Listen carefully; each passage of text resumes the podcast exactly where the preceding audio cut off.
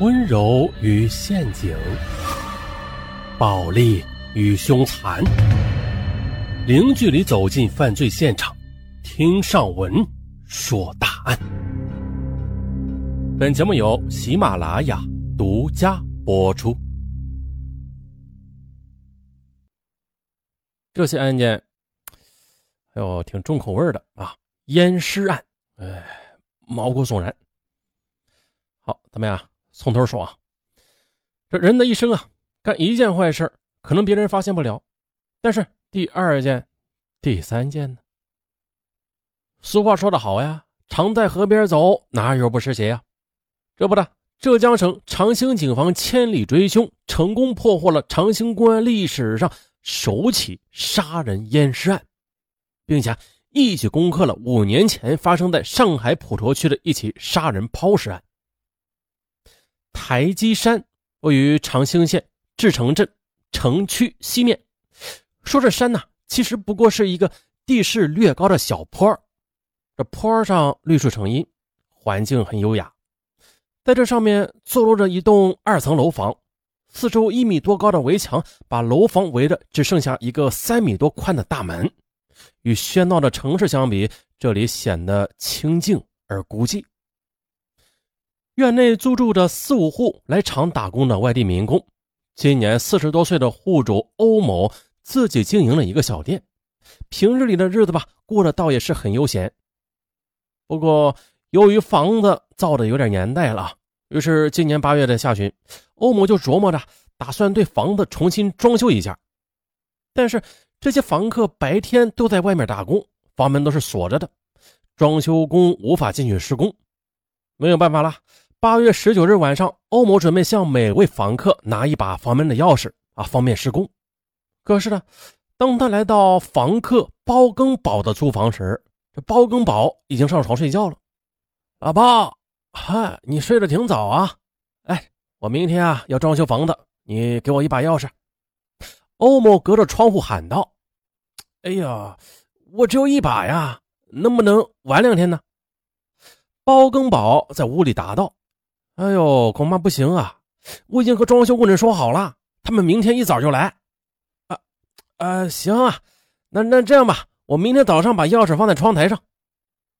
第二天早上六时三十分许，欧某到包更宝的住处去拿钥匙，但是窗台上却没有钥匙，屋内也没有人。包更宝平常上班骑的那辆电瓶车也在屋内。啊，也许他是出去吃早饭了吧。于是，欧某让工人先到别的房间装修啊，等包更宝吃好早饭回来之后，再到他的房间装修。但是这一等就是等到了吃中午饭的时候，包更宝还是没有出现。无奈之下，欧某心想啊，反正和他已经打过招呼了啊，他把房门撞开就算了。于是呢，她和丈夫把门给撬开了，然后让工人先进来装修。但是由于这屋内摆满了东西，无法大面积进行装修，欧某只得让工人先做这个墙角线，等包更宝回来之后再铺地板。可是这一等啊，就是四五天，包更宝就如同是人间蒸发了似的啊，一直没有出现。打他手机，手机也关机。这，哎呀，欧某急了，就到他打工的地方去找他，这才发现。包更宝自八月二十日至今一直都没有去上班，不是，这人怎么好这样啊？啊，他到底去哪儿了？怎么连个招呼也不打呀？实在等不及了，欧某决定不等了。八月二十四日下午，她和丈夫打算将包更宝的东西搬出来，让工人进屋装修。进屋之后的两人将一台放在南侧墙边的电视机搬到了屋外。哎，这电视机下边盖了一块木板。再仔细一看，木板下边又有两只长腰形的大塑料盆每只塑料盆上又盖着一只一模一样的塑料盆剩下两只塑料盆之间用透明胶带封着，那是严严实实的。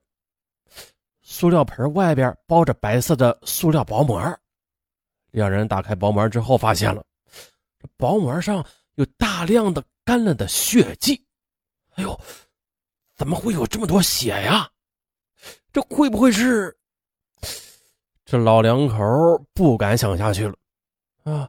觉得情况不对的欧某夫妇两人赶紧的将塑料薄膜照原来的样子封好，便离开了房间。回到自己的房间之后，他呀又联想到包更宝突然消失，两人那是越想越觉得不对劲儿。第二天上午呢，两人急忙来到志城派出所来报案。接到报案之后，志城派出所派刑警大队民警立即赶赴现场开展工作。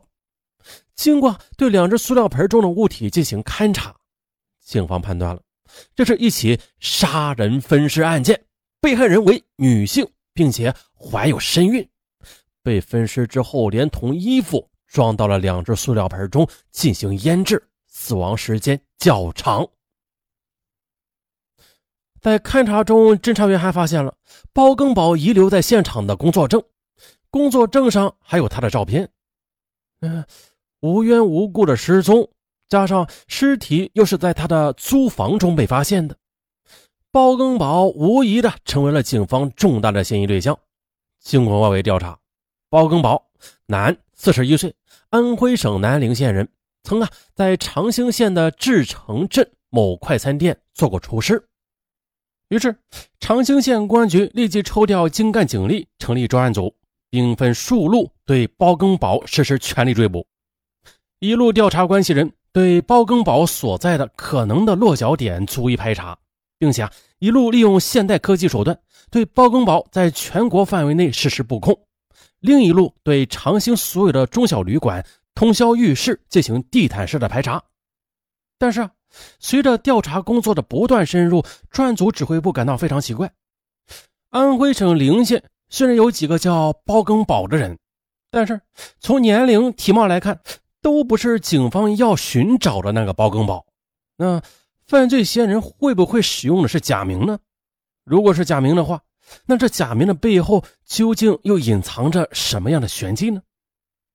顺着这条工作的思路啊，警方一方面呢继续开展对包更宝的追捕工作，一方面又将工作的重点放在了对包更宝这真实身份的核实上。警方的速度无疑是快速而高效的啊！当天晚上二十二时许，一个真实的包更宝便浮现在了专案组的指挥部。在询问包更宝的一个关系人的王某，指着工作证上的包更宝的照片，肯定的对前来调查的民警说。他不叫包更宝。九六年的时候，我和他一起在厂里上过班。那时候他叫鲍国品。你看他，他脸上的伤疤不会错的。通过对鲍国品身份的真实性调查，警方确认了鲍国品就是包更宝，系安徽省泾县人。一个人不会无缘无故的使用假名的，那这后边一定有问题。于是啊，在专案组的案情分析会上，县委常委、公安局长沈连江认为，对于鲍国品的身份以及活动轨迹，一定要进一步的核实再核查。调查的结果果然不出乎所料，通过调查，专案组发现了鲍国品竟然是一名公安部 B 级通缉的在逃犯。哦，原来他曾经就犯过案的。那他曾经犯过怎样的案子被警方通缉啊？原来呢，在二零零二年八月十七日晚，鲍国品在上海市普陀区的一租房内杀死一名年轻女性赵某，并且抛尸。上海警方已经找他整整五年了。所以啊，逃亡五年之久，并且一直用的是假身份，可以说，犯罪嫌疑人有着非同一般的反侦查能力，同时啊，又有着较强的适应和生存能力。并且在这一次逃亡的路上，极有可能故伎重演，再次的使用假身份。面对这样一个凶残而又狡猾的夺命厨师，哎，长兴警方深感压力之重，责任之大。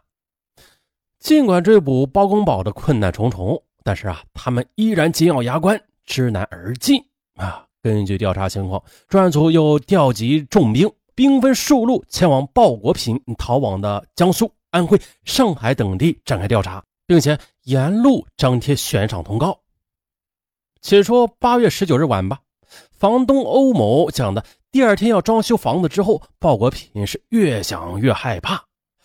如果装修工一进来装修，那他杀人的事儿肯定要穿帮啊，不如趁早跑路吧。第二天凌晨三时许，鲍国品便开始了他的逃亡之路。由于不敢在一个地方待得太久，第一站他逃到安徽的蒙城之后，二十一日上午他又逃到了安徽的南陵县的一个小镇上。这个地方他比较熟悉，地理位置也比较偏僻，他认为这是一个藏身的好地方，民警肯定找不到他。